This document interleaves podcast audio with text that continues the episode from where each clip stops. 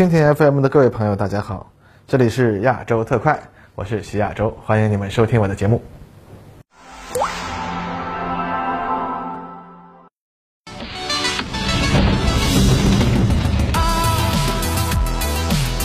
各位朋友，大家好，欢迎收看亚洲特快特别加更。那么最近啊缅甸有种天下大乱的感觉，有不少朋友非常关心，我们来说一下。啊，那么顺便前面呢还多插一句啊。因为那个语音节目《观其有语》，因为技术原因暂停更新一个星期。呃，苏师傅呢，啊，因为某些原因啊，啊，至少短时间啊，不会再出现在视频节目中了。呃，所以呢，这一期节目啊，啊，由我一个人给大家白话啊。呃，咱们还是亚洲特快的视频加更。不过这里面的相关内容呢，也有苏师傅的幕后帮助啊，希望对于大家的刷碗大业有所帮助。啊，那缅甸局势呢，从网友讨论的情况来看。啊，有不少朋友是从政治课上啊，或者是从用书本和理论来分析的角度来说的啊，包括我们的老朋友小王最近的这个视频啊，也是这样。呃，那么这样的角度呢，不能说没有道理，但是这个其实啊，和键盘政治家们啊最喜欢用这个《钢铁雄心四》里边的假想的那些现实中没有生存土壤的奇怪政治势力来说事儿一样啊，也有点脱离实际。这里说的呢，呃，也是我和苏师傅啊，从这个实际的角度讨论中说到的几个点。那么咱们来分析一下，首先，缅甸需要一个什么样的好政府吧？呃，缅甸作为一个国家，它并没有能够直接发家致富的战略性资源啊，像玉石啊、宝石啊这种东西，虽然有些人吹得很厉害啊，但是毕竟不是工业原料。中国的玉石玩家就算再狂热，那也是救不了缅甸经济的。所以呢，要想改变它的经济落后的局面呢，其实和其他东南亚国家的路数应该差不多。一个呢是依托经济全球化，承接发达国家的产业转移。搞啊劳动力密集型产业，这个路数啊，在泰国、马来西亚、越南等国屡试不爽。那么另一个呢，是和他北方的邻居搞好关系，在这个新兴大国的国际经济战略合作中占到一个比较好的位置，通过大搞基础建设，改变国家贫穷落后的基本面貌。那么从这两个措施来看，不管是民盟还是军政府，从根本上来说都知道啊该是怎么干的。然而呢，在实际执行层面，毕竟民盟上台他也干过了嘛，咱们可以对比一下。那这里咱们就要说到中国在缅甸进行的油气管线项目啊，由于它贯穿缅甸，而且工期啊较长，所以呢也都经历过军政府和民盟两个政府的时期。那么据当事人口述呢，民盟政府时期呢虽然是相比军政府时期要清廉了啊，不收贿赂了，但是呢这个政府啊啊一方面客观上没有实力去强行推动发展，另一方面呢有时啊。会被一些有外国势力插手煽动的民意所裹挟，相比收钱办事的军政府呢，反而更让外国投资者头痛。所以呢，整个工程被拖的时间很长，相应的也让缅甸人民能够从中收获经济利益的就晚了很多。那么更典型的则是某水电工程啊，也是由于外国势力煽动民意，裹挟昂山素季和民盟，再加上部分拿中情局资金的民地武直接动手。最后硬生生的把这项可以为缅甸带来重大经济利益的大好事儿给搅和了。那也有人说，民盟政府时期缅甸经济有所改善，但实际上这更多是由于取消国际制裁带来的好处，而且从人民实际的感受上来看也并不明显。那么有人要说啊，缅甸的主要症结在于军阀混战啊，实际上呢，其实缅甸北方十几个特区呢，虽然面积看起来不小。但实际人口远比缅甸军政府控制区要小得多，捆到一块儿呢，也动不了进军内比都推翻军政府的这个脑筋，反倒是啊，缅甸军政府啊自身内部的军阀派系也分了好几波，所以呢，虽然从总体实力上看，五千四百万人口的缅甸愣是整出来号称五十万的武装集团，但其实也很难说能够把缅北给平了。因此，从二零零八年以来，缅甸也没有发生真正足以改变其国内政治态势的。大规模内战，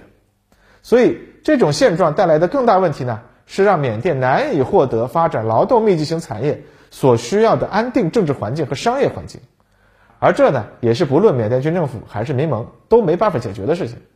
所以呢，民盟肯定不是一个能拯救缅甸的力量，军政府呢，虽然有它反动的一面，有它腐败的一面，但是它一方面掌握了军事力量，另一方面呢，拥有一个虽然腐败但有一定效能的行政机器。而相比之下，民盟虽然有它清廉的一面，有它追求自由民主的一面，但是也有它软弱妥协的一面，有它受到不怀好意的外国势力影响的一面。结合在一起，仅仅考虑执政能力的话呀，反而是军政府更高一些。而且按照这个苏师傅的说法啊，缅甸作为一个佛教影响力十分强大的国家，老和尚们至今没有明确表态，这本身也说明军政府也并非那么让缅甸民众不能接受。很多时候啊，我们不能简单的从双方意识形态是否高大上就判断谁对谁错，否则啊，很容易就搞出乱子了，是不是？正是因为上面这些原因结合起来。缅甸的这一团乱麻当中，最后实际出现的情况是，军政府不想因为肃清民盟而变成国际上的众矢之的，而民盟呢也无力推翻军政府，最后双方才搞出了互相妥协、很是别扭的2008年宪法。今天这个局面变了吗？并没有。因此呢，现在民盟宣布废除2008年宪法，就变成了从各个角度说都只能说是失策的决定。咱们中国人都很熟悉一句话啊，政治就是把支持我们的人搞得多多的，把反对我们的人搞得少少的。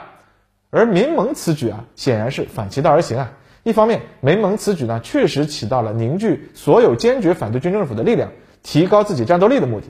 但付出的代价是呢，民盟支持者的总数大幅度缩水了，大量不算核心的支持者就此流失，这呢就降低了民盟街头运动的总人数。之前咱们也请苏师傅说过啊，街头运动 A B C 啊，大家都知道总人数，哪怕是非核心的支持者人数，那在这种运动中也是可以算数的。现在你把这些人吓回去了，你这事儿还怎么搞呢？另一方面，缅甸啊毕竟是一个小国啊，弱国，它的局面受到国际影响的幅度是很大的。废除2008年的宪法。在国际上也让民盟失去了已经明确表态要求双方寻求和平解决的国家的支持，这个呢是非常不智的。啊，那从列车长比较熟悉的军事话题来说呢，虽然西方国家和媒体指责缅甸军政府非常狠，但是呢，这并没有发展到足以动摇缅甸军政府的程度。缅甸军政府从二十一世纪以来大力加强了自身的军备实力，加上缅甸军队本身战斗力在东南亚也不算弱。缅军和越军啊并称东南亚最好的山地步兵，而且他们所购买的这个战斗机、先进坦克啊、火箭炮等重型武器的数量上也是相当可观啊，甚至在购买中国武器方面还相当的精明。比如说买了大量的五九 D 坦克和 WMA 三零幺突击炮，这都属于既便宜又很适合缅甸本国战场环境的武器。因此，就算缅甸军队总体有点水，但实际上他们怎么着也能凑出十万。能战且有一定先进技术兵器的军力，就算是西方国家想要干涉缅甸，